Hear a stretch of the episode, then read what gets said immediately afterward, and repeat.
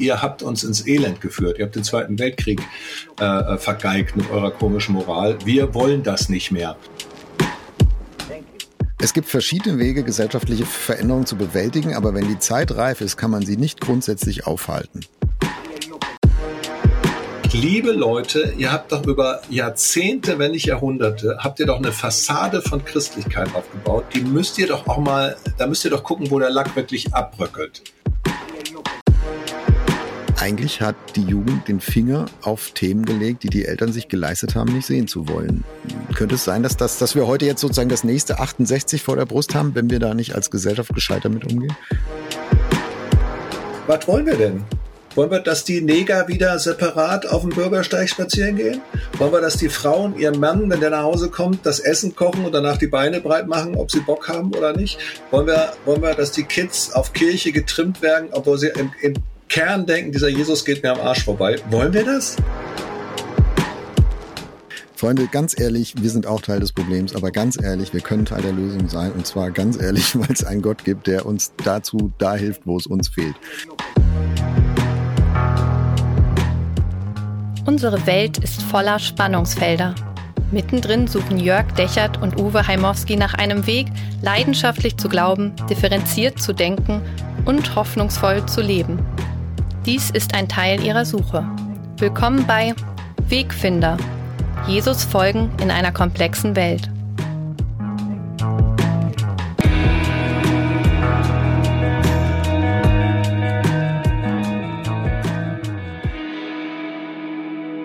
Hallo Uwe, ich grüße dich. Hallo Jörg. Uwe, heute reden wir über eine Zahl. Aber es ist nicht nur eine Zahl, es ist auch ein Symbol.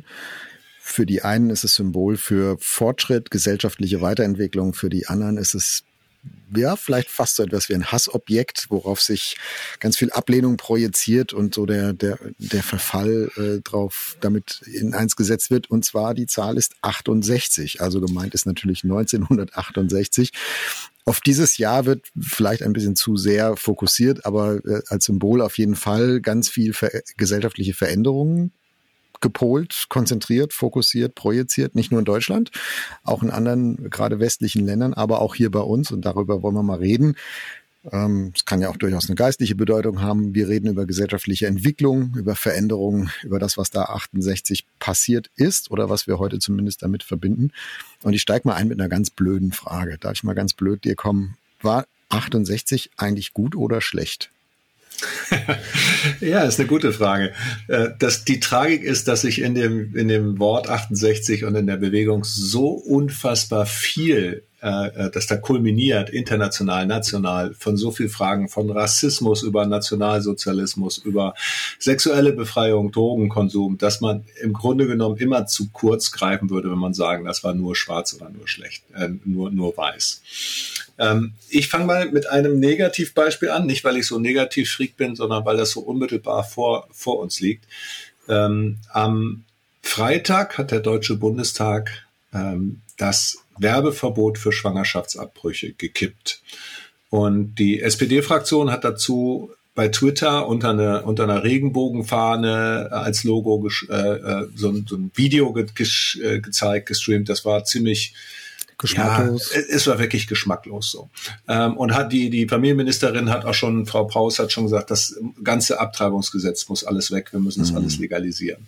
Und das ist, wenn man es mal zusammennimmt, eine Folge von dem ganzen 68er. Da gab es damals einen Spiegel, Sachen, diese Aktion, ich habe abgetrieben, äh, so, ein, so ein Symbol für Feminismus und eine Frau hat das Recht über ihren Körper und so weiter. Und die Negativseite ist, dass in der Debatte gar nicht mehr darauf geguckt wird, das sind Kinder, 100.000 Kinder, die jedes Jahr nicht auf die Welt kommen. Also es ist eine negative Frucht. Auf der anderen Seite muss man sagen, äh, da waren aber Frauen auch nicht selbstbestimmt. Die Männer durften sie in der Ehe zu Sex zwingen und sonst irgendwas. Also war es auch eine Befreiung. Selbst hinter diesem, von meiner Seite aus, als Lebensrechtler, als Christ, der überzeugt ist, dass das Baby Lebensrecht hat, hat es trotzdem auch das, selbst das, wo ich eigentlich sagen würde, ich bin ganz klar auf Seiten dieses Kindes, hat es trotzdem eine Dimension, wo man nachvollziehen kann, dass Frauen mhm. es als Befreiung empfinden. Also insofern, es ist selbst an der Stelle, wo ich persönlich sagen würde, negativ, selbst da hat es auch noch einen positiven Aspekt. Also es durchzieht immer beides. Ja, also passt ein bisschen so zu unserer Tagline. Ne? Christus, Jesus folgen in einer komplexen Welt. Ja. Auch 68 ist ein komplexes Geschehen. Dröseln wir es mal ein bisschen auseinander und ich glaube, genau Abtreibung spielt da mit rein, aber äh, das Thema Abtreibung hat sicher eine extra Podcast-Folge bei uns verdient. Demnächst Die nehmen wir auch gerne auf. Also das ist genau. hiermit jetzt mal verheißen, ja. genau. Äh, aber ich glaube, es wäre zu kurz, jetzt 68 und alles, was damit zusammenhängt, auf das Thema Abtreibung ja, zu Es ist, war nur, für mich war es so, genau, war ein prägnantes Beispiel. einfach ne? gerade, gerade da war, ja, also absolut. also ganz aktuell ja, absolut, war. Ja. Absolut. Aber vielleicht kann man, kann man, können wir es mal aufdröseln und sagen, wir, wir nähern uns dem Ganzen und sagen mal, 1968 ist einfach eine symbolische Wasserscheide zwischen traditionell und modern. Also zwischen einer, zwischen überkommenen Werten, mit überkommen meine ich tradierten von den Eltern her, ähm, was in Deutschland ja auch heißt, so nach dem Krieg, nach dem Wirtschaftswunder, äh, kommt eine neue Generation, die in, äh, wieder in Friedenszeiten groß wird und dann fragt, wie wollen wir denn jetzt leben? Und dann kommen die, ihre Eltern und sagen, ja, so wie früher. Ähm, und dann kommen 1968 die Notstandsgesetze in Deutschland und eine ganze Generation fragt sich, sag mal, äh, haben wir jetzt hier ein Déjà-vu oder ist das jetzt wieder so wie früher, nur ohne Hitler? Oder also ich glaube, in Deutschland kann man 1968 nicht verstehen, ohne die, die Zeit des Dritten Reiches und des Nationalsozialismus mitzudenken, oder? Na, das glaube ich auch, auf, auf gar keinen Fall. Ähm, es, es gibt so ein ähm, äh, gibt ein Buch von einem Freund, ein Freund von mir hat das geschrieben, der heißt Uwe von Seltmann, da schreibt er über die Enkelgeneration. Also wenn die Täter, Täter schweigen, ne, dann, dann reden die Enkel. Weil das Interessante ist ja, es gab eine Generation, die kam aus dem Krieg zurück von Männern und die haben ihren Kindern über diese Erfahrung nichts erzählt. Die haben einfach geschwiegen. Und zwar sowohl die Täter, also die, die dann äh, wirklich Nazis waren oder die in der Wehrmacht gräuliche Sachen gemacht haben. Für, also es gab dann ja einen riesen Aufschrei damals, als es diese Wehrmachtsausstellung gab und auch da dokumentiert wurde, was in der Wehrmacht passiert ist. Dazu gab es keine Info, aber auch die Opfer. Ich war mal in Israel, da hat mir jemand erzählt, ein Jude, dass seine Mutter kriegte äh, irgendwann in den, in den Ende der 40er, die ist dann emigriert, ne, kriegte sie ein Päckchen aus äh, Holland. Das hat sie nie aufgemacht. Und da drin war eine Uhr, die sie von, von ihren eigenen Eltern geschickt gekriegt hat. Und sie hat gesehen, dass es ihr die damaligen Nachbarn geschickt haben und sie, sie wollte das nicht aufmachen. Sie wollte mit den Kindern da nicht drüber reden. Also es war eine Generation der Sprachlosen, und dass das natürlich dazu führt, dass die, dass die Kids dann sagen, also irgendwann aufwachen und sagen, ihr, ihr habt uns ins Elend geführt, ihr habt den Zweiten Weltkrieg äh, vergeigt mit eurer komischen Moral, wir wollen das nicht mehr. Das finde ich, ist sowas von nachvollziehbar und dass es aufgearbeitet werden musste. Es war viel mehr, aber ich glaube, das hat eine ganz, ganz, ganz große Rolle gespielt.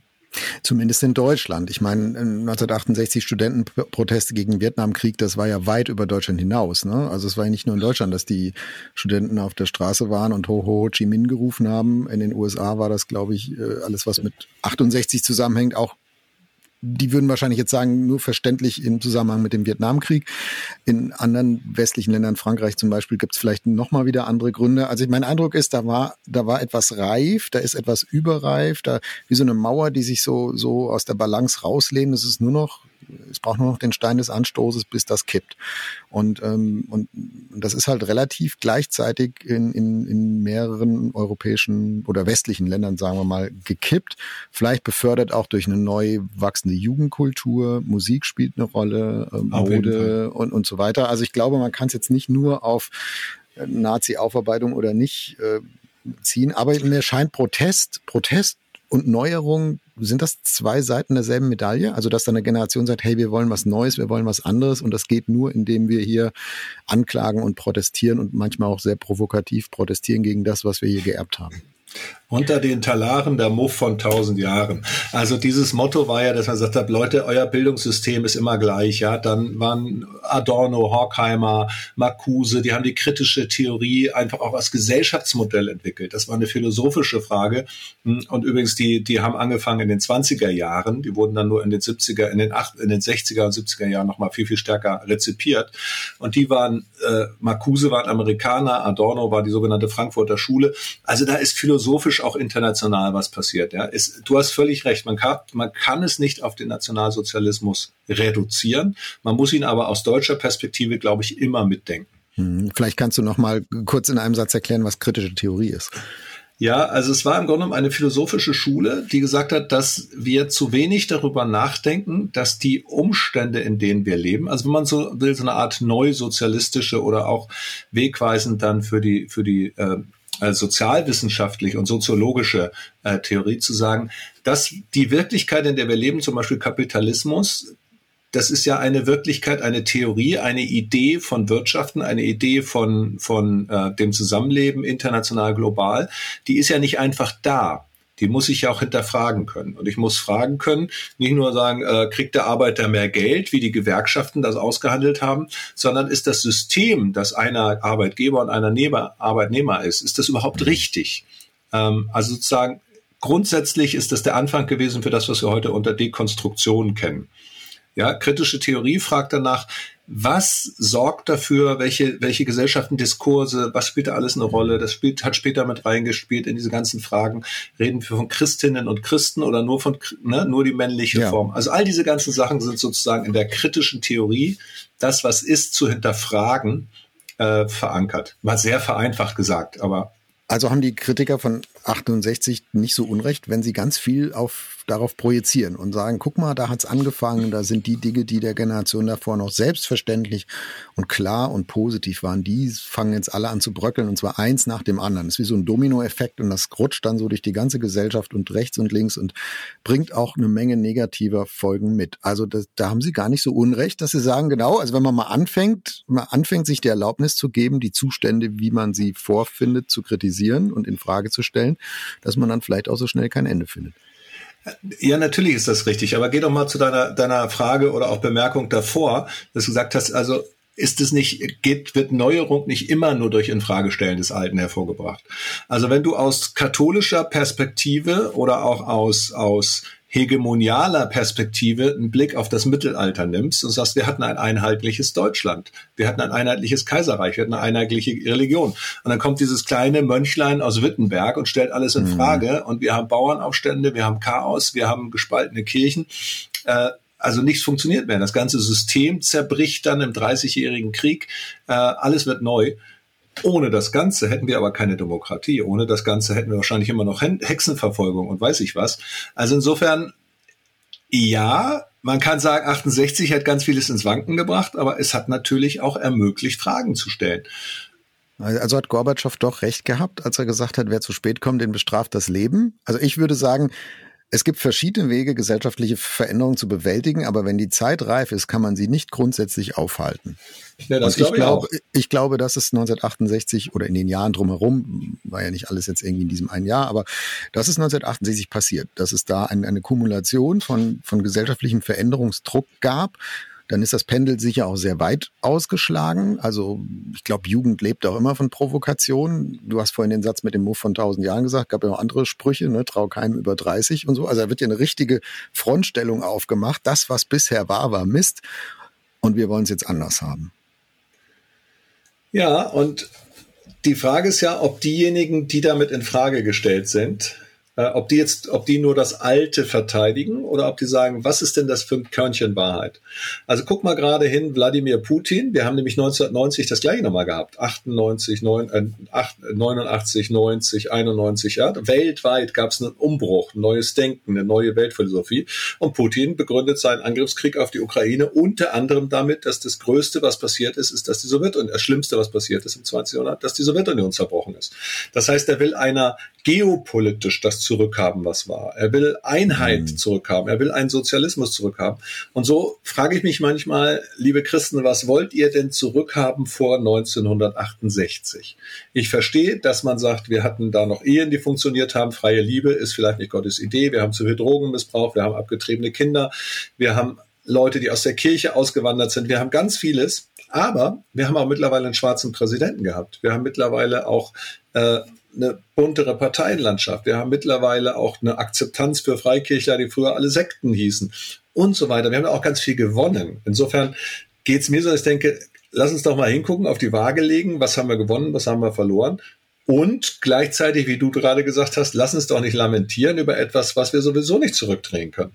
Hm. Das sind sicher zwei verschiedene Dimensionen. Ne? Das zweite ist so der Pragmatismus. Was, was nützt die ganze Lamentiererei? Also selbst wenn ich, selbst wenn die Recht hätten, die das alles gerne wieder haben wollten, Geschichte entwickelt sich immer nach vorne, nicht nach hinten. Äh, da würde ich nachher noch eine halbe Frage, Gegenfrage zu stellen, ob das wirklich so ist. Ja, also Pendelschlag gibt's schon auch, äh, aber das hebe ich mir für nachher vielleicht auf. Ähm, aber genau, die Akzeptanz, die, sozusagen das Positive zu erkennen in, in einer Bewegung, die so provokativ, aufrührerisch daherkommt, die mich in Frage stellt, das, was ich immer richtig gefunden habe, das ist gar nicht so einfach. Ich habe ein Zitat gefunden von Bruno Heck, der äh, war in der CDU, Mitglied des Bundestages, der hat gesagt, ich weiß nicht, wann er das geschrieben hat oder gesagt hat, die Rebellion von 1968, also das Wort, ne, Rebellion, die Rebellion von 1968 hat mehr Werte zerstört als das Dritte Reich. Sie zu bewältigen ist daher wichtiger, als ein weiteres Mal Hitler zu überwinden. Da, also da steckt so der, die Unfähigkeit, ich, ich kenne den, kenn den Kollegen weiter nicht, ne? aber das, mhm. das spricht nicht gerade für ein, lass uns mal gucken, was daran gut ist, Haltung, sondern eher Abwehr, Abwehr, Abwehr, ähm, jetzt, jetzt ist hier ein Kulturkampf und wir müssen gewinnen. Und Christen mittendrin.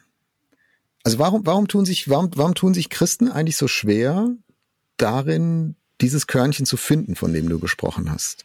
Also ich, ich kenne nicht viele, die sagen, stimmt, 68 war jetzt nicht nur moralischer Verfall, sondern da waren eigentlich auch positiven Sachen drin. Ne? Entkolonialisierung zum Beispiel, ähm, Start der Umweltschutzbewegung, Bewahrung der Schöpfung. Also das ist ja, ist ja eine Keimzelle für auch, auch viele, viele Dinge, wo Christen sagen können, stimmt, hätte auch unsere Idee sein können. War sie aber nicht. Also ich glaube, ich bin Jahrgang 1964. Das heißt, ich habe sozusagen die Ausläufer mitbekommen. 1964 in meinem Geburtsjahr hat äh, Martin Luther King den Friedensnobelpreis bekommen, der dann 68 ermordet wurde. Ähm, hat ja kurz vorher hat er 350.000 Leute äh, äh, versammelt gehabt in, mhm. in, in, äh, in Washington und so. Und da waren ja auch unheimlich viele Christen dabei, ja. Das, das, seine Rede, I have a dream, die ist ja fromm bis zum geht nicht mehr. Das ist ja eine, eine biblische Vision, eine Utopie. Also insofern würde ich sagen, je nachdem, wo du hinguckst, es gibt genügend Christen, die aus der Social Gospel Bewegung kommen, die Rassismus überwinden wollen, die würden sagen, 68er, da ist, da sind Werte drin. Mhm. Auf der anderen Seite hast du natürlich Leute, die das teilweise auch miterlebt haben. Also ich habe in Hamburg Theologie studiert, da war, war lange Jahre äh, Helmut Tillicke eine so ganz prägende Figur. Und der hat viele, der, also das war so einer für viele Pfarrer, war das, war das so Theologiestudenten, einer, der war gläubig im Unterschied zu vielen historisch kritischen, die alles in Frage gestellt haben. Und gerade dieser Thielicke, dessen Seminare wurden gestürmt, ja, vor dem Michel gab es geben, äh, Hamburger Hauptkirche Michaelis, da hat er gepredigt, gab es Gegenbewegung. Und viele haben also erlebt, diese Studentenbewegung, die will gar nicht den Dialog, die will gar nicht zuhören, die will gar nicht christliche Werte neu übersetzen, die will gar nicht neu sprachfähig werden, sondern das ist alles alt, das wollen wir alles umhauen, das ja. ist ein Baum, den fällen wir jetzt. Unter den die, Talaren, ne? Genau. Ja, ja, und dass die natürlich dann, dann den Eindruck hatten, ja Freunde, äh, das, was hier passiert, ist so zerstörerisch äh, und dann noch die Auswirkungen gesehen haben in, in, in ganz vielen ethischen Fragen, gerade auch Sexualmoral und so weiter, äh, ist natürlich kein Wunder. Und trotzdem ist es zu kurz, nur diese Seite zu sehen. Mhm. Ich meine, du hast vorhin Martin Luther angesprochen. Ne? Ich habe jetzt beim Zuhören an die an die Bilderstürmer gedacht und die Bauernkriege und alles, was da so dran hing, genau, äh, hat, hat auch entfaltet ganz viel zerstörerische Kraft, die ganz viel kaputt macht, mit kaputt macht, was eigentlich gut wäre zu behalten. Ähm, in solchen Umbruchssituationen scheint mir dann doch das die Präzision verloren zu gehen und die Differenzierung, auch der Differenzierungswille überhaupt auf beiden Seiten. Und das schaukelt sich dann gegenseitig hoch und dann ist es so die gegen uns. Ne? So Don Camillo gegen Pepone und dazwischen gibt's eigentlich nichts. Ja, wobei ich das Verrückte finde. Ähm, also diese, diese Redundanzen, diese, diese Bewahrungstendenzen, die ja da sind, ja, wenn ich meine Kinder sehe, wofür die, die sich jetzt gerade politisch engagieren, dann sind das nicht mehr meine Themen, das sind andere. Hm. Äh, und auch die politische Kultur, die so sehr emotionalisiert ist und so, ist eine andere. Aber gleichzeitig ist es doch so, wenn du jetzt mal guckst, Indien ist christenverfolgerisch unterwegs. Die, mhm. Und warum? Doch nicht, weil die sagen, Jesus Christus finden wir schwierig. Ja? Die Inder, die haben eine Million Götter. Da könnt ihr den einen Christus auch, den könnt ihr locker noch mit eingeheimnissen. Ist gar kein Problem. Ist anders als im Islam. Aber die Christen kümmern sich um die Dalit. Das sind die Ausgegrenzten. Und die reden mit denen, die sprechen mit denen, die lassen sie zur Schule gehen. Damit fehlt den Leuten sozial derjenige, der den Müll wegmacht. Das fehlt die unterste Verachtungsgruppe. Äh, ja. so. Und die Christen also sind verantwortlich. Des Systems. Die Christen bedrohen genau. das System. Die Christen bedrohen das System. Und das haben wir als Christen ja schon an vielen Stellen gemacht im Laufe der Geschichte. Und insofern müssten wir doch sagen, also wir, wir zerschießen andere Systeme, weil wir meinen, dass wir es dass es von Gott her besser ist.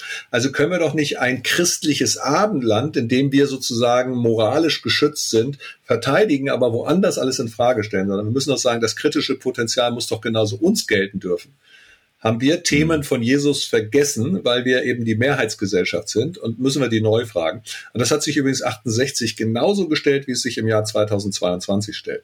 Die mhm. Frage ist, wo ist das kritische Gesellschaftspotenzial, das wir aus der Bibel ableiten können? Und ich glaube, das können wir von 68 lernen. Ja, über das Verhältnis von, von Christen und gesellschaftlichen Veränderungen würde ich gerne gleich auch noch mal ein bisschen ähm, mehr reingucken. Vielleicht machen wir es auch gerade. Ja, mach doch, komm. Mhm. Wie nimmst du das wahr? Ich nehme wahr, wenn ich ins Neue Testament gucke, äh, dann, dann lese ich ganz viel darüber, wie soll es in der Gemeinde zugehen, wie geht's wirklich ab, was hat Jesus damit zu tun, was heißt es zu glauben in einer Welt, die das vieles anders sieht.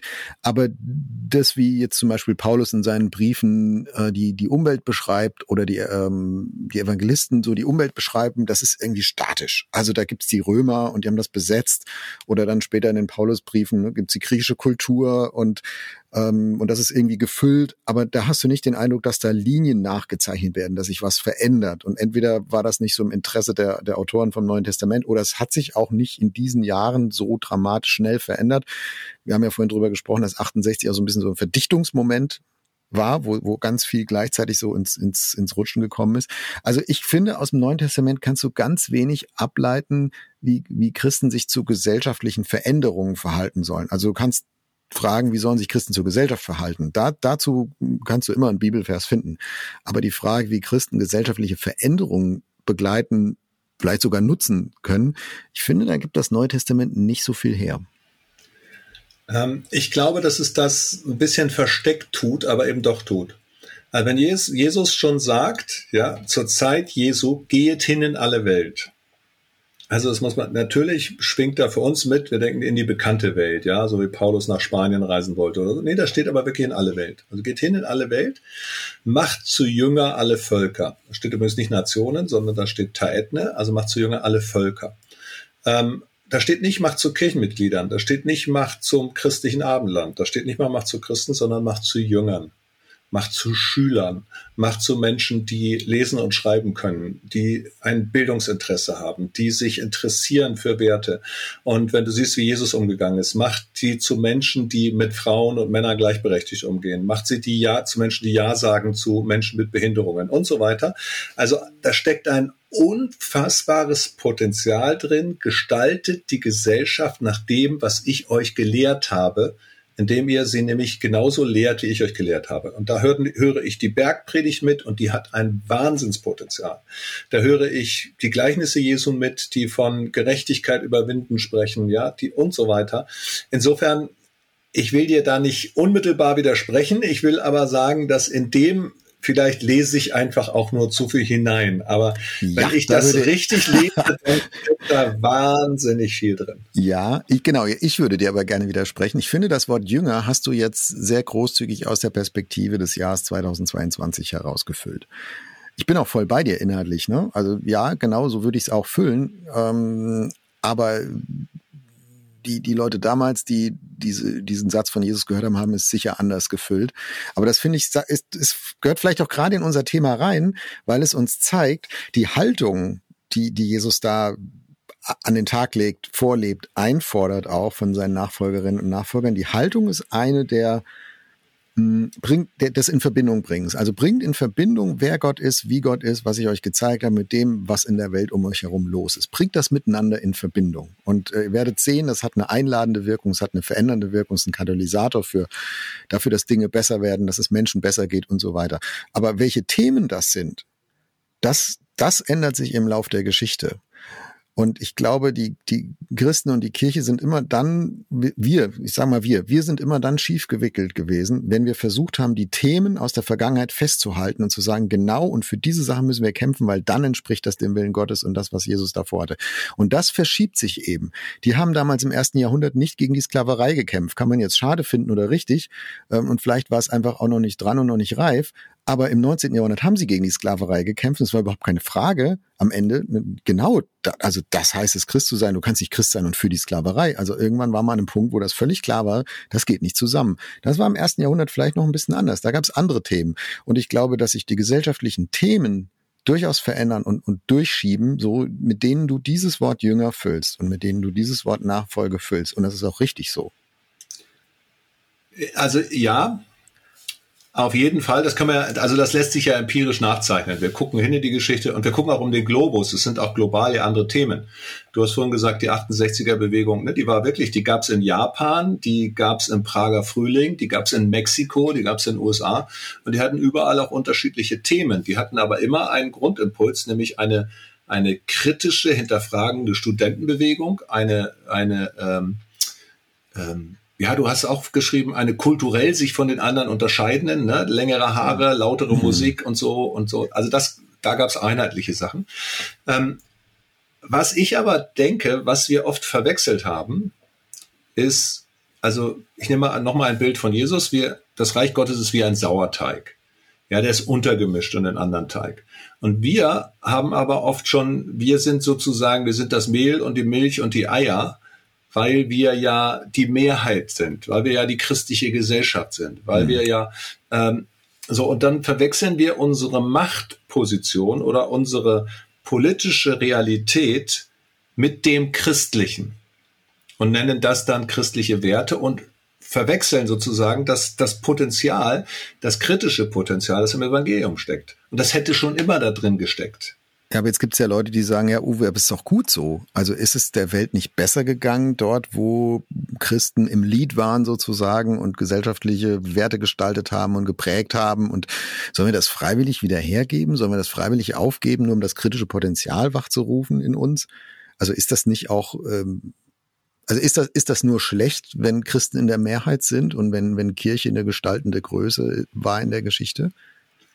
Ja, also weißt du, wenn, wenn ein christlicher Wert daran besteht, dass eine Ehe eine Ehe bleibt und nicht geschieden wird, dann ist es ein christlicher Wert, wenn sie das nicht zum Schein tut, weil man sich nicht scheiden lassen darf, weil sonst die Nachbarn in der Kirchenbank mhm. lästern und der Mann geht zu einer Prostituierten und die Frau äh, äh, versorgt sich selbst unter der Dusche. Das kann da, das ist doch völliger Blödsinn, sondern die die christliche Ehe muss dann bedeuten, dass die beiden auch wirklich zueinander finden, zusammenhalten, dass sie beieinander sind. Äh, so. Und wenn das nicht der Fall ist, dann nützt mir keine christliche Fassade, sondern dann bin ich für Scheidung. So. Wenn äh, eine, eine, hat mir gerade jemand erzählt, ja, aus einer frommen pietistischen Gemeinde, sagt einer seiner Tochter, die dann zum Glück zu einem Seelsorger geht und sagt, du bist jetzt mit 17 schwanger und ich bin Leiter in unserem Gemeindeverband. Ja, wenn das rauskommt, das, dann, dann bin ich meinen Job los, du lässt das Kind wegmachen. Also wenn das christlich ist, dass man sozusagen bigott, fassadenmäßig mhm. da ist, äh, das kann es ja nicht sein. Das ist dann, das ist christlich getüncht. Und das ich ist glaube, christlich bürgerlich, ja. Genau, genau. Naja, es, vor allem, es ist auch bigott bürgerlich, weil wenn es funktioniert, hm. weißt du, wenn derjenige seine Tochter so erzieht, dass sie bis zur Ehe wartet, nicht schwanger wird, ist ja alles gut. Aber wenn sie dann eben doch schwanger wird, dann ist christlich, sie zu lieben und zu ermutigen und zu unterstützen. Und dieses kritische Potenzial, das sagt, liebe Leute, ihr habt doch über Jahrzehnte, wenn nicht Jahrhunderte, habt ihr doch eine Fassade von Christlichkeit aufgebaut. Die müsst ihr doch auch mal, da müsst ihr doch gucken, wo der Lack wirklich abbröckelt. Ist es wirklich mhm. echt? Seid ihr wirklich engagiert? Das geht in unsere Zeit. Corona. Du merkst plötzlich, Leute sind, sind, ihr Arbeitsplatz ist gefährdet und plötzlich merkt man, oh, ja, auf einmal bin ich offen für Verschwörungstheorien, weil ich vielleicht beim Daimler doch nicht mehr so viel verdiene wie bisher. Bisher war ich fromm bis zum Get-No, ja, und eng und weiß ich was alles, aber plötzlich fehlt mir die materielle Basis und ich muss wirklich Gottvertrauen üben, was nicht so, nicht so schwer ist, wenn alles super ist, du dein Häusler hast und deinen guten Job. Und plötzlich ist was in Frage gestellt. Und dieses immer wieder kritisch fragen, ist dein Glaube wirklich echt? Und das machen, meine Kinder fragen mich das. Deine Kinder haben dich das mit Sicherheit auch gefragt. Und die jungen Leute müssen das wieder und wieder tun. Und ich, deswegen bin ich also ein großer Freund von theoretisch sogar, also ich sag mal jetzt mal philosophisch von der kritischen Theorie und praktisch von jungen Leuten, die es Maul aufmachen. Hm. Uwe, das klingt aber richtig anstrengend. Also da also wenn ich mich reinversetze, äh, ich war ja noch nicht auf der Welt im Gegensatz zu dir. Du warst vier, kannst ja vielleicht auch noch nicht so viel sagen, aber 1968, ja, die Welt war doch noch in Ordnung. Die Kirche war im Dorf, der Pfarrer war eine Autorität, der Herr Lehrer auch. Äh, die Frauen waren brav, also ich sag's mal ganz, ganz böse, ne? Die Kinder wussten, wo sie hingehören und wann sie, wann sie laut und wann sie leise zu sein hatten da war, das war doch schön, das war doch gut geordnet. Und dann kommen diese 68er und schmeißen alles kaputt. Und, ja, und dann, und dann kommen, warte mal, und dann kommen Christen und packen ihr Narrativ des, des Untergangs daneben. Da haben wir schon mal drüber gesprochen in der Folge Dystopia. Äh, es gibt ja so ein christliches Narrativ, ne? die Welt geht den Bach runter und hier sehen wir es. Das hatten wir, ähm, das haben wir jetzt so ein bisschen in der Krise. Das haben wir, glaube ich, immer dann, wenn Mehrheitschristentum bröckelt und in Gefahr gerät. Also vielleicht war das 68 auch so ein bisschen. Kein Wunder, dass die gesagt haben, hier, die, ne, die Welt geht jetzt den Bach runter, Verwahrlosung der Sitten. Äh, das, was bisher heile Welt war, das ist auf einmal, das schlagen die kurz und klein und dann, was ist dann noch übrig? Also würdest du sagen, das ist auch so ein bisschen ein, ein man hat da gesucht, wo ist jetzt die Entsprechung zu diesem Narrativ, in dem, was wir in Nachrichten sehen, was um uns herum passiert? Ah, in den Studentenprotesten, da sehen wir es. Das ist die Gesetzlosigkeit, das ist die Lieblosigkeit, das ist die Rebellion, um nochmal hier den äh, Kollegen von der CDU zu zitieren. Na klar ist das so. Und das ist ja auch eine richtige Beobachtung. Die Barrikaden, die in Berlin gebrannt haben, ja, äh, das, was da passiert ist, das ist, das war ja teilweise wirklich schrecklich. Familien, die entzweit worden sind, Kinder, die zum ersten Mal an Drogenmissbrauch ge gestorben sind und so weiter. Aber was wollen wir denn? Wollen wir, dass die Neger wieder separat auf dem Bürgersteig spazieren gehen? Wollen wir, dass die Frauen ihrem Mann, wenn der nach Hause kommt, das Essen kochen und danach die Beine breit machen, ob sie Bock haben oder nicht? Wollen wir, wollen wir, dass die Kids auf Kirche getrimmt werden, obwohl sie im, im Kern denken, dieser Jesus geht mir am Arsch vorbei? Wollen wir das? Ich will das nicht. Wollen wir Leute haben, die, weil sie nun mal zu einem bestimmten Volk gehören, in, nach Vietnam geschickt werden, da Napalm überziehen, die ganzen Kommunisten und selber traumatisiert zurückkommen und dann vom Staat hängen gelassen werden? Wollen wir das nochmal? Ich will das nicht. Ganz ehrlich. Ähm, von dem her vielleicht bin ich einfach auch selber so eine bisschen angesteckte Alt-68er Socke. kann ja, kann, kann ja sein. Aber also, ap apropos Alt-68, ne? 1968, wenn ich richtig gerechnet habe, ist jetzt 54 Jahre her. Ja. Das heißt, wer damals 20 bis 30 war, Studentenzeit, der ist heute 74 bis 84. Also 68 ist einfach Geschichte. Äh, ne, wir holen das, das heute, so. mhm. ja, das ist auch gut so. Wir holen das heute raus, weil immer noch sprachlich so viel drauf pro, projiziert wird. Äh, ne, und die 68er und der Marsch durch die Institutionen und, und so weiter.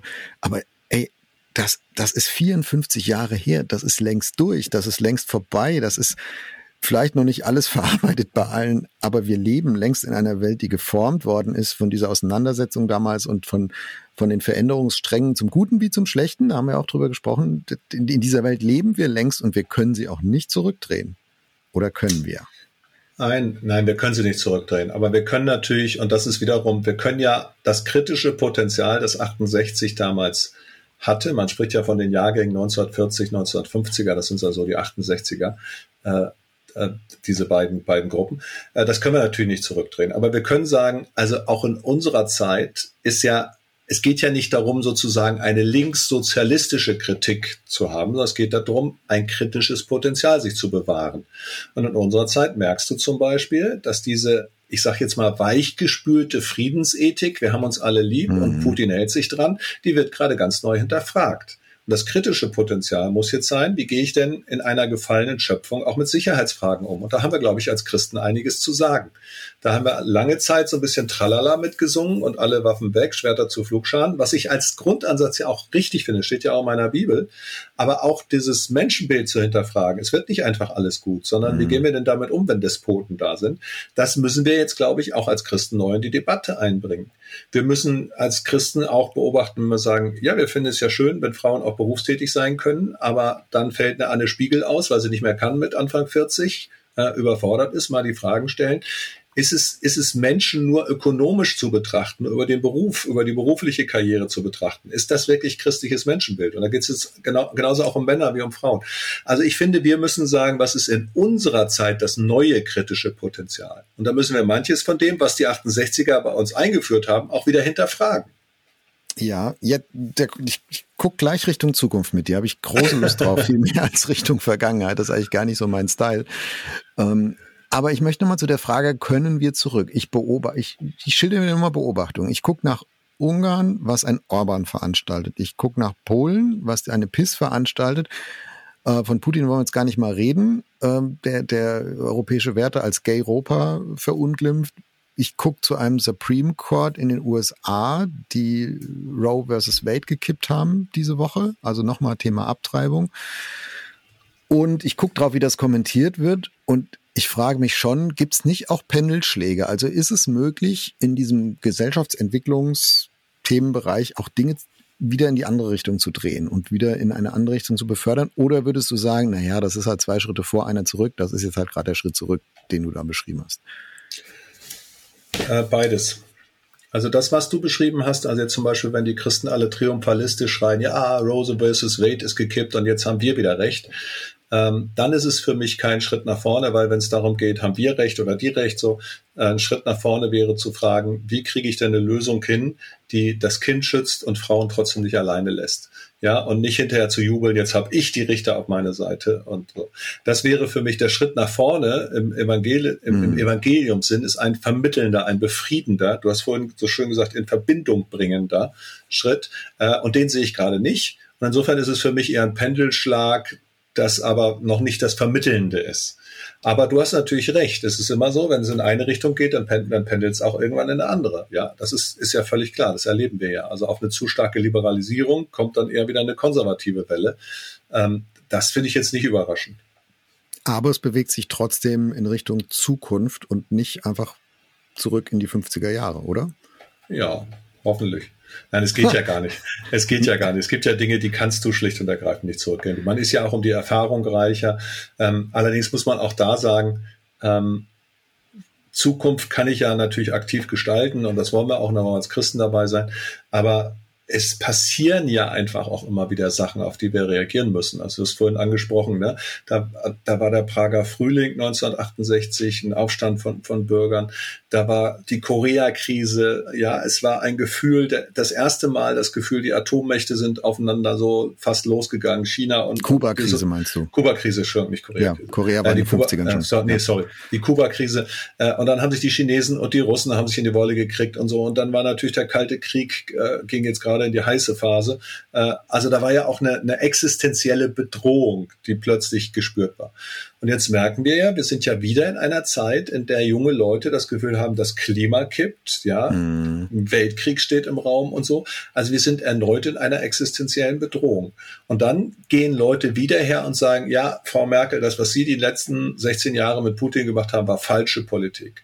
Und Leute im Bundestag feiern sich jetzt und sagen, ihr habt Kompromisse gemacht und wir sind dafür, Abtreibung zu liberalisieren. Wir machen das jetzt anders. Also in unterschiedlichen Feldern. Also wir erleben es ja gerade wieder. Wenn diese Bedrohungsszenarien da sind, wird plötzlich, heißt es sozusagen, wir fühlen uns nicht mehr sicher, also seid ihr daran schuld, dass unsere Sicherheit flöten geht. Und das glaube ich, da sind wir gerade schon wieder ziemlich, ziemlich nah dran. Die Frage ist nur, welche Werte bringen wir jetzt ein und wie machen wir das? Ja. Also kann es sein, dass so die aktuellen Fragen der heutigen Jugend das nächste 68 sind, wenn, wenn wir als Gesamtgesellschaft die nicht ernster nehmen? Also Klimawandel hast du schon angesprochen, gibt es ja auch echt fast schon extremistische Auswüchse, ne? Extinction Rebellion, ich klebe mich auf der Autobahn fest in, in, großer Verzweiflung, ich will keine Kinder mehr in die Welt setzen und so weiter, haben wir glaube ich auch schon mal drüber gesprochen mhm. hier im Podcast. Thema globale Gerechtigkeit und so weiter und so weiter. Ne? Und ich kenne manche so in meinem Alter, zehn Jahre plus, minus, drüber und drunter, die, die belächeln das ne, und sagen, ach ja, guck mal da, die Jugend, keine Ahnung vom Leben und so. Und dann denke ich, ja, war das 68 nicht vielleicht ähnlich? Also, dass die Elterngeneration gesagt hat, hier, Freunde, ne, ihr habt wohl zu viel, zu viel Zeit und zu lange Haare da, da rum zu demonstrieren. Geht mal endlich ein anständ, was Anständiges arbeiten. Aber eigentlich hat die Jugend den Finger auf Themen gelegt, die die Eltern sich geleistet haben, nicht sehen zu wollen. Könnte es sein, dass, das, dass wir heute jetzt sozusagen das nächste 68 vor der Brust haben, wenn wir da nicht als Gesellschaft gescheiter mit umgehen? Ja, natürlich. Also wirklich und auch zu Recht. Und ich sage jetzt mal ganz praktisch, ja. Also ich lebe noch 20 Jahre, meine Kinder noch 50. Also wer hat denn mehr Zukunftspotenzial? Jetzt mal rein rechnerisch, ne? Hm. Da, da, also das sollen die schon auch machen und das ist ja auch gut so und die sollen auch das hinterfragen, was wir machen. Ähm, was ich was ich schwierig finde ist ähm, und das war so für mich einer der Knackpunkte an der 68er Bewegung, dass alles was Autorität war, war gleich autoritär und wurde abgelehnt. Mhm. Und wenn du aber alles ablehnen darfst, wenn, dann, dann wird zum Schluss ein, ein Ego kreiert und eine Generation von Egoisten und jeder guckt nur, was ihm gut tut und es wird nicht der Konsens gesucht. Demokratie, auch im konservativen Sinne, sucht ja zu sagen, wir verbessern das, was schlecht war und etwas ist nicht schlecht, nur weil es alt ist. Nichts ist gut, nur weil es jung ist, sondern wir brauchen Debatte, wir brauchen Argumente, wir brauchen Vernunft, wir brauchen äh, Diskurs, wir brauchen das Miteinander und das Ganze funktioniert nur, wenn wir Respekt haben. Und das, glaube ich, braucht unsere Zeit ganz stark wieder, ja, Respekt. Und diese Respektlosigkeit, wenn ihr das nicht so macht, wie wir das machen, dann hauen wir es euch um die Ohren. Das hilft nicht. Ja, du hast gerade Institutionen gesagt. Mir geht ein Podcast durch den, durch Kopf, den ich neulich gehört habe. Ähm, ich glaube, es war The Rise and Fall of Mars Hill. Generell sehr interessanter Podcast und das gab es eine Sonderfolge, ne, die neueste, da, da geht es um äh, die, die Fehlentwicklung so in evangelikalen Megachurches in den USA, ist jetzt nochmal ein ganz anderes Thema. Aber eins fand ich interessant, äh, einer in dem Podcast hat, hat, hat so hat erzählt, wie sich so die Individualisierung, Individualismus, von dem du jetzt gesprochen hast, sich auf Institutionen auswirkt. Und er hat gesagt, weißt du, ähm, in, in vielen dieser Mega-Churches kann ein einzelner charismatischer Leiter, ein, meistens ja Männer dann, ein, ein Leiter, ein, ein Pastor sich so gegen alle Institutionen auf die Bühne bewegen und so berühmt werden, so bekannt werden, der wird nicht durch Institutionen geschliffen und der wird nicht durch Institutionen gebremst, sondern der kann sich da volle Kanne verwirklichen. Und deswegen hat er auch überhaupt keine institutionellen Bremsen äh, gegen Fehlentwicklung. Und was, was Institutionen gut können, sie sind ja langsam ne? und sie sind bedächtig und sie sind sicher auch eher konservativ als progressiv, die meisten Institutionen. Aber was sie wirklich gut können, ist ähm, den Leuten, die sie durchlaufen, Werte beibringen. Weil du, du kommst da nicht weit, wenn du nicht sozusagen das Denken, das Wertegerüst einer Institution auch verkörperst und verinnerlichst. Sonst kriegst du nie den Segen der Institution. Also wer ähm, ne, wer, wer durch die durch eine Armee läuft äh, in seiner Karriere, durch eine Partei oder durch eine Gewerkschaft oder die Kirche, nimm welche Institution du willst, du verkörperst nachher immer auch das Wertegerüst dieser Institution. Nicht perfekt, ja, gibt's auch, Skandale und alles. Ähm, aber das trägst du in dir. Und wenn wir das aber zerschlagen, und ich glaube, das ist halt in 68 passiert, wenn wir die Institutionen auf die Seite drängen und stattdessen einen Ego-Trip, hast du gesagt, also einen Individualismus, einen hochgradigen daneben stellen, dann werden die Ergebnisse nicht unbedingt besser, sondern dann hast du Leute, die jetzt freidrehen. Das kann zum Guten freidrehen, das kann aber auch echt zum Schlechten freidrehen und dann hast du eben keine institutionelle Bremse mehr drauf. Das fand ich einen sehr interessanten Aspekt. Mhm. Äh, und ich wusste ja schon, dass wir heute das Thema 68 machen. Mhm. Da habe ich noch nie drüber nachgedacht. Aber ja, Institutionen und ihre Prägekraft haben bei aller Bedächtigkeit auch wirklich was Gutes in Sachen Qualitätssicherung. Ja, Guter, sehr toller Gedanke. Kannte ich so noch nicht, finde ich aber spannend. Ähm, ist auch übrigens in dieser, ähm, äh, als Theologe haben wir ein bisschen Philosophie auch äh, gelernt und so. In dieser ganzen philosophischen äh, Situation der 68er war ja eine Institutionskritik. Äh, und zwar auch eine philosophische. Und die war häufig auch eine Art Kapitalismuskritik.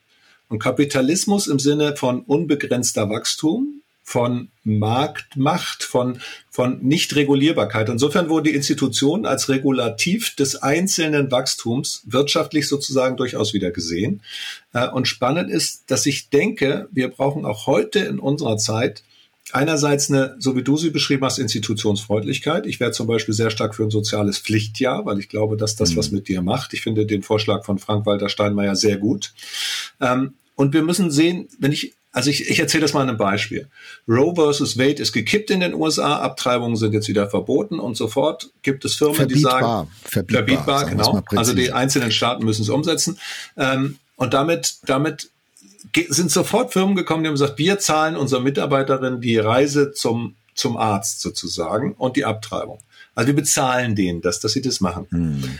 Mein Verdacht dabei ist, dass sie nicht die Individualität der Frau dabei unterstützen wollen, weil dann würden sie sagen, wir zahlen euch auch zwei Jahre Geld weiter, wenn ihr euch um euer Kind kümmern wollt, sondern dass sie die Arbeitskraft und damit Ausbeutbarkeit der Frau sichern wollen. Und insofern ist, ist das nicht nur eine ethisch-moralische Frage, bin ich pro oder kontra Abtreibung, sondern die Frage ist auch, welches Bild vom Menschen habe ich? Mhm. Ist der Mensch über sein Wachstum, über seine Produktivität definiert. Und jetzt springe ich nochmal zu diesen Megachurches, zu dem Podcast, den du angesprochen hast. Ähm, letztlich gibt es ganz viele Kirchen und nicht nur nicht nur die, die jetzt irgendwie äh, Prosperity Gospel, also nicht nur Wohlstandsevangelium, aber das Kriterium immer ist Wachstum. Eine gute Gemeinde ist eine, die wächst. So, und da muss nicht der Einzelne reich werden, aber wenn sie wächst, dann ist sie. Oder eine Kirche, die schrumpft, ist damit eine schlechte Kirche, macht alles falsch. Aber dann habe ich letztlich ein äußeres philosophisches Kriterium, was kapitalistisch wachstumsmäßig mhm. geprägt ist.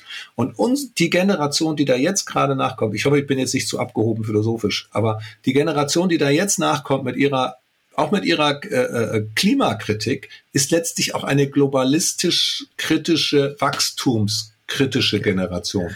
Und ja. das, glaube ich, ist vollkommen richtig, weil bei Jesus gilt auch das Kleine, das Einzelne, das Wenige. Da gilt der Behinderte, da gilt das Kind, da gilt nicht nur das große Movement. Ähm, und ich finde, diesen, diesen Stachel sozusagen mal auf einer philosophisch-theoretischen Ebene in unsere Zeit zu sprechen, wäre auch eine Aufgabe für Christen. Ja, ich werde jetzt noch philosophischer. Kommen wir mal den philosophischen Battle. Ich habe von Hartmut Rosa das Buch Unverfügbarkeit gelesen in den letzten drei Wochen. Äh, Aha. Und ich bin ja Naturwissenschaftler und kein Geisteswissenschaftler, von daher, ich habe da ein bisschen Anlauf gebraucht und so. Aber ein Gedanken, ich finde viele Gedanken gut in seinem Buch. Ein, der Soziologe, wer ihn nicht kennt, Hartmut Rosa, Unverfügbarkeit, das ist das dünne Buch. Das versteht man auch ohne Studium. Das dicke Resonanz versteht man nicht ohne Studium, glaube ich. Ähm, es gibt ja die sogenannte soziologische Sondersemantik. Man braucht da ein Wörterbuch daneben. Ja, es klang für mich wie so ein Feuilleton in der FAZ oder so. Naja, also jedenfalls ein Gedanke, den ich meine verstanden zu haben, ist, dass er sagt, wir haben ein System gebaut seit der Aufklärung, mit der Industrialisierung, mit der Globalisierung, letztlich auch mit dem Kapitalismus, dass sich, dass sich nur dynamisch stabilisiert. Und damit meint er, das ist nur stabil, wenn es, wenn es sozusagen in Bewegung bleibt. Wie beim Fahrradfahren. Ne? Sobald du anhältst, fällst du um. Sei denn, du stellst einen Fuß auf den Boden. Ähm, also es, es, es stabilisiert sich dynamisch durch Wachstum. Und das geht so lang, ist wie so ein, wie so ein Pyramidenschema, ne? so, ein, so ein Schneeballsystem. Es geht immer dann gut, wenn es immer weiter wächst, immer weiter wächst, immer weiter wächst. Das hat uns unglaublich weit gebracht, aber wir merken, wir stoßen auch an Grenzen. Der Planet stößt an Grenzen, die menschliche Psyche stößt an Grenzen. Wir, wir kommen viel weiter, als wir jemals für möglich gehalten hätten, aber wir kommen nicht unendlich weit. Also es hat seine Begrenzungen und die müssen wir ernster nehmen, als wir es bislang äh, genommen haben. Und ich glaube, das ist eine, eine Botschaft, würde ich absolut unterstreichen, was du gerade gesagt ja. hast. Da müssen wir der nächsten Generation zuhören, weil wir, du und ich, wir können immer sagen, komm, die 20 Jahre macht's die Erde noch, die ich noch hier bin, oder 30. Genau. Aber das können, wir, das können wir doch nicht stellvertretend für unsere Kinder und unsere Enkel sagen, oder? Nein, das geht nein, doch das nicht. können wir, wir müssen den zuhören. Absolut richtig. Deswegen meine ich ja, dieser Impuls der 68er, der ist super.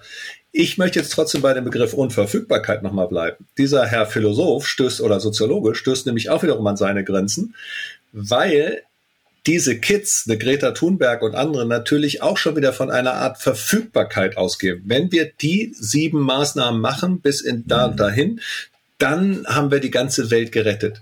Und letztlich, letztlich ist das kritische Potenzial richtig, aber aus den Lösungsansätzen wieder eine Verfügbarkeit, eine mechanistische eine Machbarkeit. Machbarkeit abzuleiten, mhm.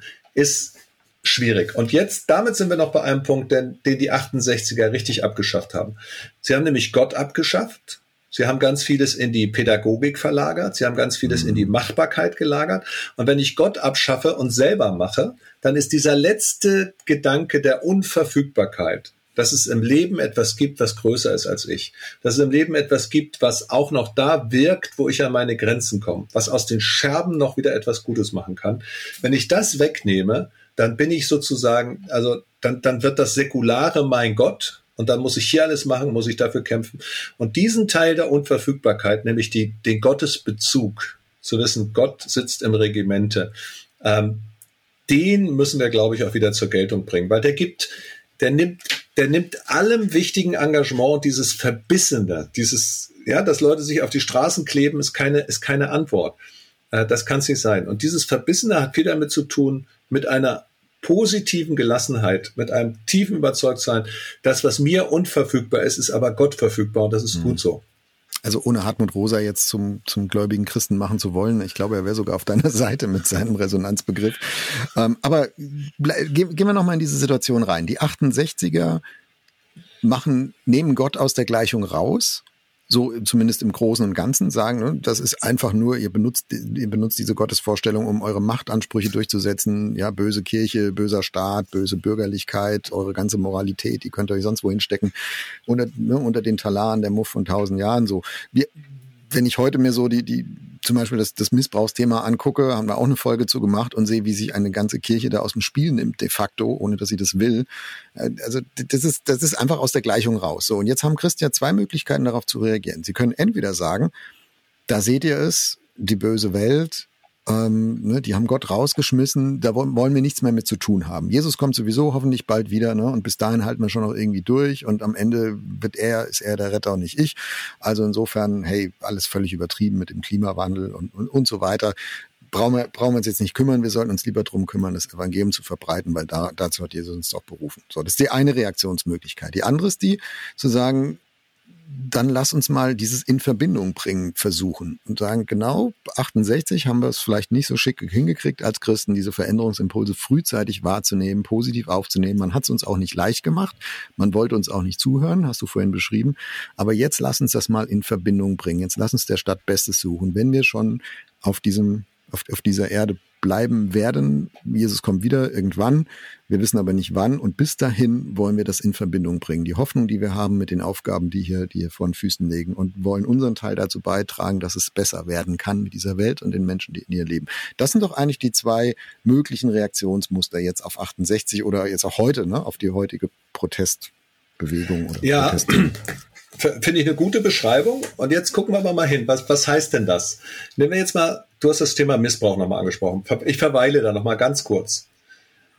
Ähm, ich könnte jetzt sagen, ich nehme das kritische Potenzial auf, sage, gucke mal hier, die Christen haben Missbrauch begann, begonnen, also es ist tatsächlich ein Riesenproblem.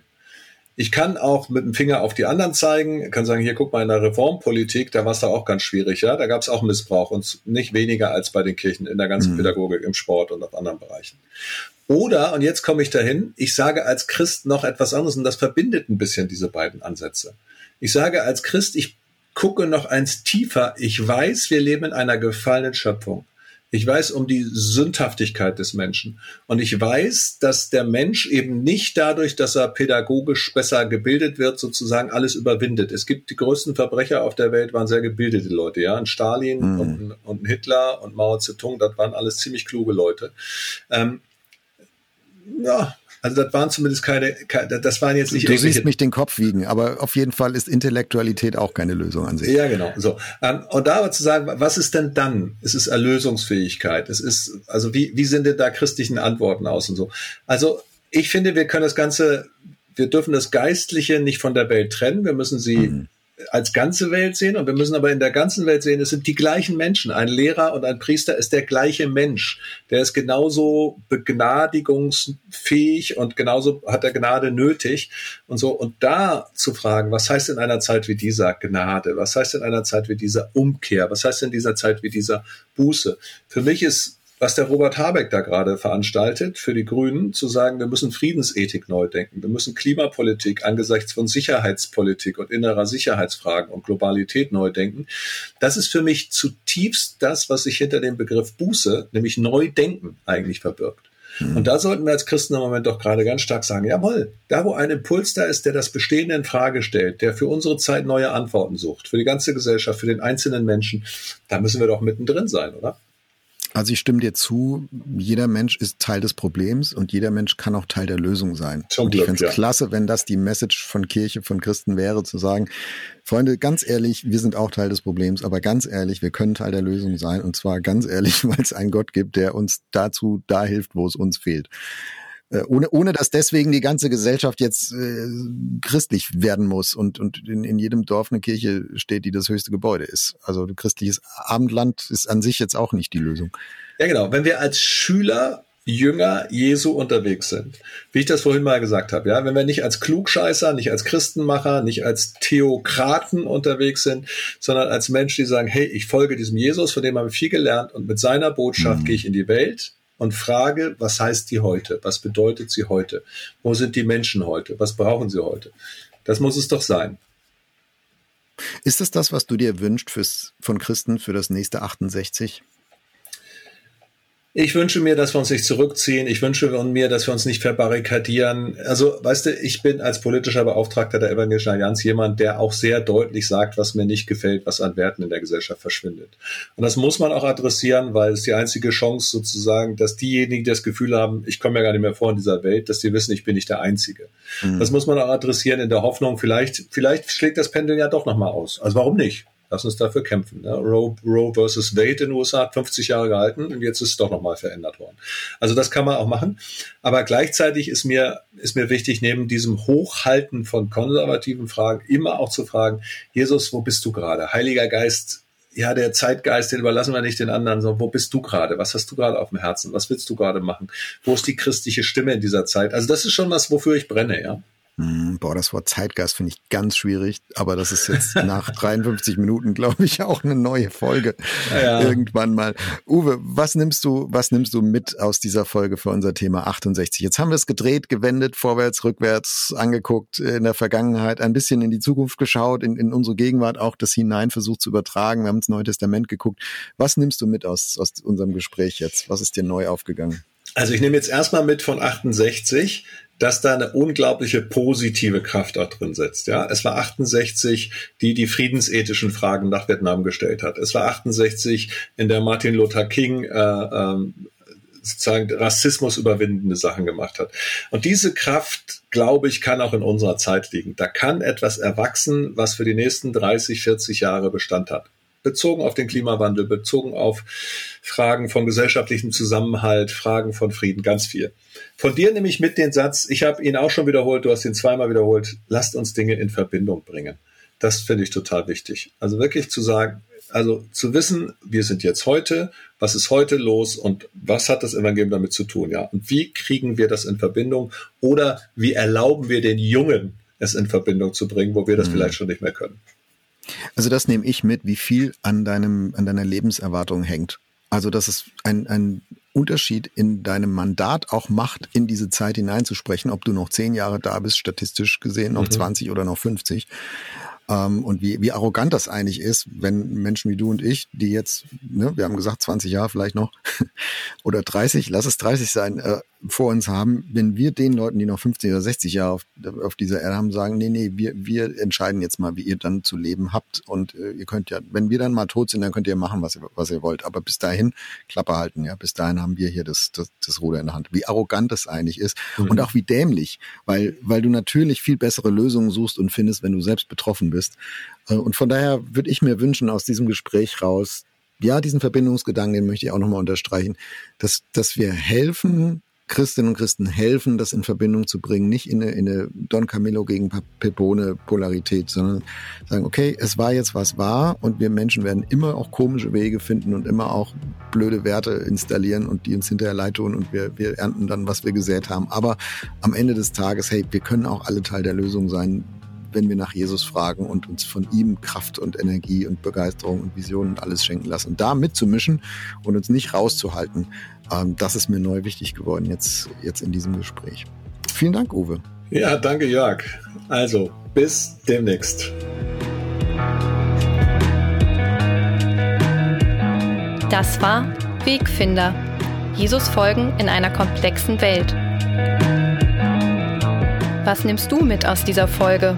Welches Thema wünschst du dir für eine der nächsten Folgen? Gib uns gerne Feedback unter erf.de/slash Wegfinder. Auf Wiederhören bei der nächsten Folge von Wegfinder, ein Podcast von ERF, der Sinnsender. Mehr Podcasts von uns findest du unter erf.de/slash podcasts und natürlich bei Apple, Google und Spotify.